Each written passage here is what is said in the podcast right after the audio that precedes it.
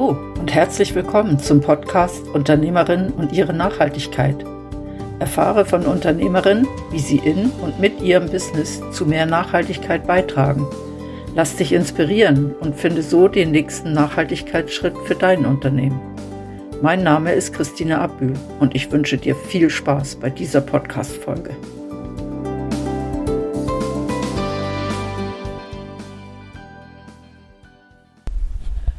Heute weiche ich mal wieder ab von meinem altbekannten Weg. Ich werde mich nicht mit einer Unternehmerin über ihre Stolpersteine und Herausforderungen bezüglich Nachhaltigkeit unterhalten. Heute bin ich auf dem Weg zu Claudia Acklin. Sie hat einen Podcast und der Podcast heißt Natur und die Stadt. Und ich bin sehr gespannt, was sie darüber zu berichten hat. Du auch? Claudia, wir sitzen heute bei dir zu Hause und ich bin, ich bin super, super, super happy, weil du bist ja nicht die klassische Unternehmerin, mit der ich mich sonst so unterhalte, sondern du bist eine von den Menschen, die einen Podcast hat. Und dein Podcast heißt Die Natur und die Stadt. Und ich finde den ganz spannend, weil es sind immer ganz interessante Themen, die du da ansprichst. Mich würde so interessieren, wie bist du auf die Idee gekommen, so einen Podcast zu machen? Ja, also ich, es gibt so verschiedene Wurzeln in meiner eigenen Biografie. Das eine ist, ähm, ich habe irgendwann mal eine journalistische Ausbildung gemacht und habe in dem Rahmen sogar ein wenig Radio gemacht. Ich habe aber auch eine filmische, kleine, ganz kleine, kurze filmische Karriere gemacht und habe wahnsinnig gerne Dokumentarfilme gemacht. Und als ich irgendwann gemerkt habe, ich will mich jetzt einfach äußern zu diesen Themen Biodiversität, Artenschwund, ähm, Klimawandel, habe ich mich überlegt, was kann ich machen ohne Geld? Was kann ich machen, ohne dass ich von jemand irgendwie abhängig bin? Im Film muss man viel Geld haben meistens, um irgendwie überhaupt schon das Equipment zu haben, zu mieten zu können. Äh, man muss Leute engagieren und zwar ist es ein Team, das man eigentlich dann meistens um sich herum versammelt. Und das, das kann ich allein machen. Ich habe mein Tonbandgerät, äh, später einen Schnittplatz bei mir zu Hause und dann kann ich das veröffentlichen und bin wirklich selbstständig und während Corona konnte ich sogar noch ähm, genügend Abstand zwischen mir und meinem Gesprächspartner halten, dass wir die Aufnahmen trotz Corona machen konnten. Manchmal vielleicht mit Maske, aber meistens dann draußen und das hat sehr gut funktioniert. Ja. Und die, die Themen, die du nimmst, die haben ja immer mit der Stadt und mit der Natur zu tun. Und wie, wie kommst du zu diesen Themen? Also wie, wie merkst du, oh, das ist jetzt ein Thema, darüber möchte ich einen Podcast machen? Ja, das ist eigentlich sehr evolutionär. Ich kann gar nicht so genau sagen, was es manchmal ist. Aber was, sicher, was ich sicher sagen kann, ist, es geht einerseits um Tiere, ja, es geht um Pilze, die übrigens auch Tiere sind, das weiß man meistens nicht. Es geht um Flora und Fauna und es geht um die Beziehung des Menschen zu Flora und Fauna in der Stadt. Weil hier in der Stadt ist Flora und Fauna nicht allein und umgekehrt sind die Menschen nicht allein. Also es geht um, um das Zusammenleben. Und ich habe einfach gemerkt, dass ich schon über Flora und Fauna wahnsinnig wenig weiß. Also ich wusste schon ein wenig etwas über Bienen, aber da gibt es noch so viel mehr zu wissen über Bienen. Und dass zum Beispiel Bienen in der Stadt sich besonders wohlfühlen, weil hier das Nahrungsangebot relativ gut ist, das wusste ich zum Beispiel nicht. Und ähm, Deshalb gibt es relativ viele Stadtimker. Und äh, es, es, hat sich irgendwie sehr organisch entwickelt, aber es gibt bei, bei, mir sehr, also praktisch immer die gleichen Bestandteile in einem Podcast. Es geht immer um ein Thema und auch letztlich um die Beziehung von Tier und Mensch oder, oder ähm, Pflanze und Mensch in der, in der, in der Stadt. Ja, das habe ich gemerkt. ich hab, manchmal habe ich auch dann Podcast von dir gehört und gedacht, oh, stimmt, das habe ich noch gar nicht so drüber nachgedacht. Das ist ja auch ein Zusammenhang. Ähm, so ein bisschen habe ich das Gefühl, du machst den Podcast du machst es ja nicht so wie ich, du machst es ein bisschen anders und dein, dein Zielpublikum ist auch ein bisschen anders. Aber ich habe immer das Gefühl, du möchtest den Menschen etwas mitgeben. Du, du machst das nicht einfach so, du möchtest den Menschen etwas mitgeben. Was ist das, was du mitgeben möchtest? Ja, ähm, vielleicht haben wir in einem Punkt wirklich Ähnlichkeiten, du und ich, Christine, weil ich möchte ja gerne, dass die Leute in Anführungszeichen handlungsfähig werden. Also, dass sie erstens mal Lust bekommen, sich für etwas zu engagieren. Und das machen sie dann vielleicht, wenn sie denken, ja, das könnte ich ja auch wirklich, oder? Also wenn am Ende irgendwie eine kleine Handlungsanweisung da ist. Also zum Beispiel, ich habe noch nichts über Igel gemacht, aber man könnte sagen, wenn du einen Igel im Garten haben, haben möchtest, musst du die Hindernisse abbauen, damit er auch wirklich zu dir kommen kann. Oder wenn du Schmetterlinge im Garten haben möchtest oder auf dem Fenster simmst vielleicht sogar, dann musst du vielleicht Schmetterlingsblumen dorthin pflanzen. Und all das könntest du tun. Oder es gab mal eine äh, tolle ähm, Aktion, ich glaube, da steckte unter anderem das Fernsehen dahinter, das hieß ähm, Mission B, also Mission Biodiversität. Und die hat einfach gesagt, jeder Quadratmeter zählt.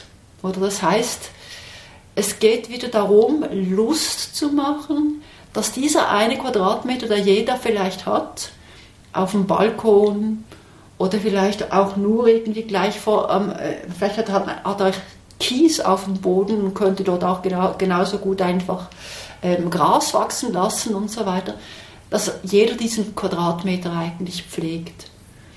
Und ähm, also meine Mission ist tatsächlich eigentlich Leute zu aktivieren, etwas zu tun. Das heißt, mit deinem Podcast möchtest du so ein bisschen die vielen, vielen Möglichkeiten, die es gibt, aufzeigen und damit wie so, ein, so einen bunten Strauß der Möglichkeiten präsentieren. Wie findest du jetzt aber die Menschen, mit denen du dich unterhältst? Ähm, ich suche eigentlich fast immer Leute, von denen ich weiß, dass das Fachleute sind. Und Fachleute müssen können, müssen aber nicht unbedingt an der ETH studiert haben oder irgendwie an der Universität. Fachleute sind für mich ganz viele Gärtner, Stadtgärtner zum Beispiel. Oder Leute, die ähm, sich irgendwo ein Wissen aneignen, manchmal auch noch dann später Autodidakt, also aus einer Autodidaktik heraus da, da einen Beruf daraus machen, über zum Beispiel gewisse Vogelarten, oder? Also ich würde sagen, viele Leute, die sich in Naturschutzorganisationen zum Beispiel organisieren in der Schweiz, das sind, das sind Hobbyisten, die aber leidenschaftlich brennen für einen spezifischen Vogel zum Beispiel. Also hier hier in, in Bern sind es die Alpen- und Mauersegler, die wirklich geliebt werden von der Bevölkerung, die alle hören und und die Person, die ich interviewt habe, ist ein Biberspezialist, aber er liebt eben auch die Vögel, oder? Und so, ich, ich suche mir eigentlich Leute, Leute, die Fachwissen haben, aber nicht unbedingt eine Karriere darum herum gebaut haben. Wenn es aber so ist, ich habe auch verschiedene Stadtgärtnerinnen interviewt, dann funktioniert das auch sehr gut, weil die sind, ähm, ja, sie sind einfach nicht abgehoben. Sie sollen irgendwie bodenständig genug sein, dass sie wirklich noch erzählen können, was das jeden Einzelnen angeht. Das, also mit dem bodenständig hat ja meistens auch damit zu tun, dass sie noch so reden, dass es jeder versteht auch, oder? Äh, ich merke das manchmal, dass so das schlimme Wort wäre dann Fach, soll man ja nicht sagen, aber dass jemand so sehr in seinem Fachgebiet drin ist, dass er so viele Ausdrücke benutzt, die andere Menschen gar nicht verstehen, ähm, dass das Gespräch fast wertlos wird dann, außer es ist jemand da, der die gleiche Fachrichtung hat. Ich habe mal ein Interview gehört, da ging es um den Wald und ich fand das sehr interessant, weil du hast ganz viele Fragen gestellt, ähm, die ich mir auch gestellt habe. Warum wird das so gemacht und nicht anders? Und irgendwie ist dann so ein bisschen rausgekommen, ähm, wenn ich so einen Wald bewirtschafte, dann dann kann ich nicht einfach nur einen Baum pflanzen und dann ist gut, sondern ich muss auch ein bisschen schauen, ähm, wie wächst der in seinem Verbund? Also ähnlich wie im Garten, der kann nicht alleine stehen. Und dann habe ich mir vorgestellt, äh, jetzt geht sie mit, mit so einem Förster oder so einem Baumfachmann da durch den Wald und unterhält sich. Wie ist sie an den rangekommen? Also wo, wo, findest du die wirklich? Fragst du andere Menschen, kennst du jemand oder, oder schreibst du Unternehmen an oder schreibst du Institutionen an oder wie gehst du davor, um, um an so interessante Menschen ranzukommen? Also ich habe, ich habe, ich nähere mich von beiden Seiten. Einerseits vom Thema und andererseits von den Menschen, das, wie du es gesagt hast. Ich hatte am Anfang äh, Glück und habe eigentlich eine Beziehung aufbauen können zur Stadt Grünbern. Oder das ist das Amt, das alle Parks, alle Friedhöfe und so weiter verwaltet. Und die konnten mir in der Anfangsphase sehr helfen. Die haben mir zwei, drei Personen genannt, die ich wirklich super Interviewpartner fand, äh, äh, gefunden habe. Eine Person äh, zum Beispiel hat ganz stark, war bei Stadtgrün sogar angestellt, ganz stark den Wandel in, auf den Friedhöfen in Bern vorangetrieben. Mit ihm habe ich, Walter Glauser, habe ich ein Interview gemacht über, die, äh, über den Bre Bremgartenfriedhof und über die Biodiversitätsstrategie, die sie dort aufgebaut haben. Also manchmal habe ich also Hinweise auf tolle Personen bekommen. Aber jetzt unlängst hat mir eine Hörerin gesagt oder geschrieben, ich möchte wahnsinnig gerne mal etwas über Tauben hören. Ähm, das ist auch ein Vogel, den man eigentlich schlecht versteht und meistens ist er relativ verhasst, in Anführungszeichen. Machen Sie nicht mal bitte etwas über Tauben. Das habe ich wirklich relativ lange nach einem Taubenspezialist gesucht und ich fand den wirklich nicht nur über Umwege, aber ich habe ihn dann gefunden. Das heißt, ich kann auch vom Thema her sagen, das interessiert mich jetzt, ich möchte jetzt eigentlich etwas wissen ähm, und dann suche ich mir einen, einen Menschen. Jetzt konkret bei dieser Waldepisode, ich nehme mal an, du meinst diejenige im Könitzer Wald das ging über einen Umweg, weil ich habe vorher einen Beitrag über Neophyten gemacht und über Menschen, die Neophyten jagen in der Stadt, also wirklich also gehen und das Berufskraut ausreißen.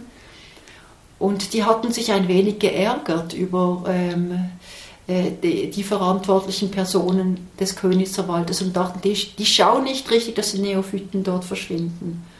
Und ich habe gemerkt, das ist eine Kontroverse. Oder es gibt dann manchmal halt diese Position in der Gesellschaft. Neophyten sind grundsätzlich schlecht, was ich übrigens auch der Meinung bin, wobei es noch zu unterscheiden wäre, es gibt gute und nicht so gute Neophyten. Also ich bin nicht völlig, sagen wir mal, äh, ideologisch in der Beziehung. Und auf der anderen Seite, wenn mir jemand sagt, ja, aber wenn du dir überlegst, dass dann, wenn die Bäume gewachsen sind, die Neophyten am unten wieder kein Licht haben und verschwinden, dann finde ich das irgendwie auch noch interessant als Position. Also in dem Fall fand ich es spannend, auch mal vielleicht so etwas zu kontrastieren. Das, das ist ja auch etwas, was bei Natur und Stadt und Menschen kommt, dass es so ganz unterschiedliche Positionen gibt, eben wie ein Garten muss ordentlich aussehen oder nein, ein Garten sollte nicht ordentlich aussehen oder äh, an der Straße. Es ist gut, wenn da die, die großen Bäume stehen bleiben. Gegenüber, nein, das ist nicht gut, weil der ist jetzt schon zu alt und das wird gefährlich. Ähm, diese, dieses ganze Themenspektrum, schaust du, dass du auch immer im Podcast wie so verschiedene Blickwinkel dann aufzeigen kannst zu diesem einen Thema, was du behandelst? Ja, ich versuche das, aber ich bin parteiisch für die Natur in der Stadt, oder? Also das muss ich ganz ehrlich sagen. Ähm, ich bin aber nicht blind für die, für die Bedürfnisse der Stadt, oder? Also, dass eine Stadt ein dynamischer Ort ist, wo sich sehr viel verändert, sehr viel entwickelt, mal halt wieder Bäume tatsächlich abgerissen oder abgeschnitten oder umgeholzt werden, weil man dort eine andere Planung hat. Das kann einfach passieren in einer Stadt. Ich kann auch diejenigen Leute verstehen, die dann dagegen ankämpfen, weil ich finde, es gehört zu einer Demokratie, dass wir um solche Dinge miteinander streiten, oder? Aber ich kann sagen, ähm, ich versuche sowohl parteiisch zu sein wie umsichtig. Oder ich kann absolut verstehen, dass gewisse Dinge, ich habe das vor kurzem jetzt zum Beispiel im Zusammenhang mit den Wäldern sehr stark gemerkt. Die Holz- und die Waldwirtschaft, die möchten gerne die Wälder stärker nutzen. Auch gerade wegen des Klimawandels, weil sie sonst Angst haben, dass sie überaltern und das ist nicht gut für den Wald. Der ist dann eigentlich weniger resilient im, in den verschiedenen Wetterlagen unterwegs. Also auf der anderen Seite gibt es die Naturschützer, die möchten aus jedem Wald einen Urwald machen und sagen, der Wald kann sich selbst retten. Und das sind eigentlich nicht vereinbare Positionen. Und da komme ich manchmal selbst, wie soll ich sagen, in ein Dilemma, oder? Weil ich verstehe die wirtschaftlichen Interessen, ich verstehe auch die wissenschaftlichen Ergebnisse oder die Überlegungen dazu, wie man Wälder im Moment eigentlich bewirtschaften sollte während der Klimakrise. Dies ist nicht unbedingt jene, die die Naturschützer haben. Und da komme ich manchmal selbst ein wenig in einen Zwiespalt, was ich jetzt denken soll oder was ich machen soll. Und ähm, ich bin nicht sicher, ob ich, jedes, ob ich jedes Mal ganz genau entscheide, was ich jetzt tue. Also ob ich mir sehr, sehr bewusst bin, wie ich mit diesen Dilemmata umgehe. Ich versuche sie mir bewusst zu machen, aber manchmal überwiegt dann vielleicht doch mein Interesse für das eine oder für das andere. Also ich meine, so ein Dilemma darf ja auch mal stehen bleiben, oder? Ich muss ja nicht alles auflösen. Ähm, ich finde es aber wichtig, dass man auch eben diese verschiedenen Positionen aufzeigt und nicht nur sagt, ja, Natur ist alles. Natur ist auch ein Teil von unserem Leben und ich glaube, in der Stadt darf man das auch so betrachten. Man sollte sie nicht verdrängen, man sollte ihr auch Platz geben und man sollte ihr auch einen natürlichen Platz geben. Und ich habe das Gefühl, dir geht es auch so ein bisschen um die natürlichen Plätze, die es in der Stadt gibt. Was mich interessieren würde, ist, welches ist für dich so der natürlichste oder der schönste oder der, ich weiß nicht, wo, wo spürst du so richtig Natur in der Stadt? Ich spüre sie eigentlich an vielen Orten und sind sehr oft punktuelle Erlebnisse. Weißt du, wenn jetzt zum Beispiel zwei Krähen mich irgendwie fast schon begleiten auf einen Spaziergang, dann denke ich, wow, warum machen die das? Oder ich, ich, ich, es löst etwas in mir aus, oder? Aber es gibt schon einige Orte, jetzt konkret in Bern, die ich sehr, sehr gern habe. Es gibt zum Beispiel äh, die Aare, die extrem prägend ist eigentlich für die Stadt. Und wenn ich manchmal hinuntergehe an die Aare, da gibt es einen Ort, wo einige Linden stehen, relativ nahe am Wasser. Und jedes Mal, wenn ich dort drunter durchgehe, fühle ich mich wie wohl mit diesen Linden. Die riechen ja auch so wunderbar im, im Juli, oder? Und im Herbst haben sie diese lustigen ähm, äh, Drehpropeller-Dinger, die da runterfallen und gleichzeitig ist daneben dran dran der Fluss und dann vielleicht noch ein Vogel und so weiter.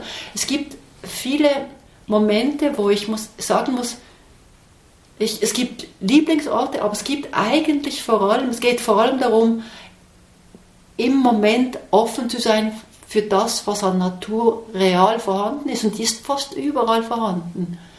Also das kann irgendwie plötzlich ein Gras sein, das durch den Beton durchkommt und du denkst, was machst du da? Hallo, guten Tag. Also es gibt ganz viele kleine Momente, wo du einfach etwas erlebst, weil du offen dafür bist und dann, äh, dann siehst du plötzlich Natur und erlebst sie und es muss nicht immer Park, Park, Park sein. Ich gehe auch gerne auf den Gurten rauf zum Beispiel, aber es muss nicht immer Park sein. Das finde ich, also ich finde das wunderbar, weil ich habe auch das Gefühl, wenn ich von Natur und Natürlichkeit spreche, dann ist das nicht ein Ort, sondern es ist die achtsame Begegnung mit der Natur. Und das, das kann ein kleines Pflänzchen sein, was irgendwo an der Hauswand in einer kleinen Ritze einen Weg gefunden hat zu wachsen. Oder das kann eine einzelne Blüte sein, die mitten in der Hecke mir entgegenstrahlt. Und das überhaupt wahrzunehmen, denke ich, ist ja etwas, das schaffe ich nur, wenn ich achtsam durch die Gegend gehe und da durch die Stadt gehe und nicht einfach sage, ja, okay, das ist ein Baum und weiter. Also ich muss wie ich muss einen Abstand zu diesen ganzen Objekten haben und sie wirklich betrachten und mich darauf einlassen. Das finde ich einen sehr schönen Abschluss, dieses, dass du auch gesagt hast, es sind die Momente, die das ausmachen. Ich glaube, es sind ja auch die Momente, die das Leben ausmachen und nicht irgendwas, irgendwelche Orte, die ich gesehen habe oder irgendwas, was ich gesammelt habe. Danke, viel, viel mal. Gerne. Eine spannende Folge fand ich. Sehr viel hat mich begeistert. Ganz besonders gefallen hat mir die Aussage, die Momente machen das Leben aus und die Momente machen auch die Natur aus. Wie siehst du das? Danke, dass du diese Podcast-Folge von Urpunkt gehört hast. Mein Name ist Christine Abbühl und ich begleite Menschen und Unternehmen auf ihrem Weg zu mehr Nachhaltigkeit. Wenn dir der Podcast Unternehmerinnen und ihre Nachhaltigkeit gefällt, würde ich mich freuen, wenn du ihn abonnierst. In diesem Sinne, tschüss, bis zum nächsten Mal.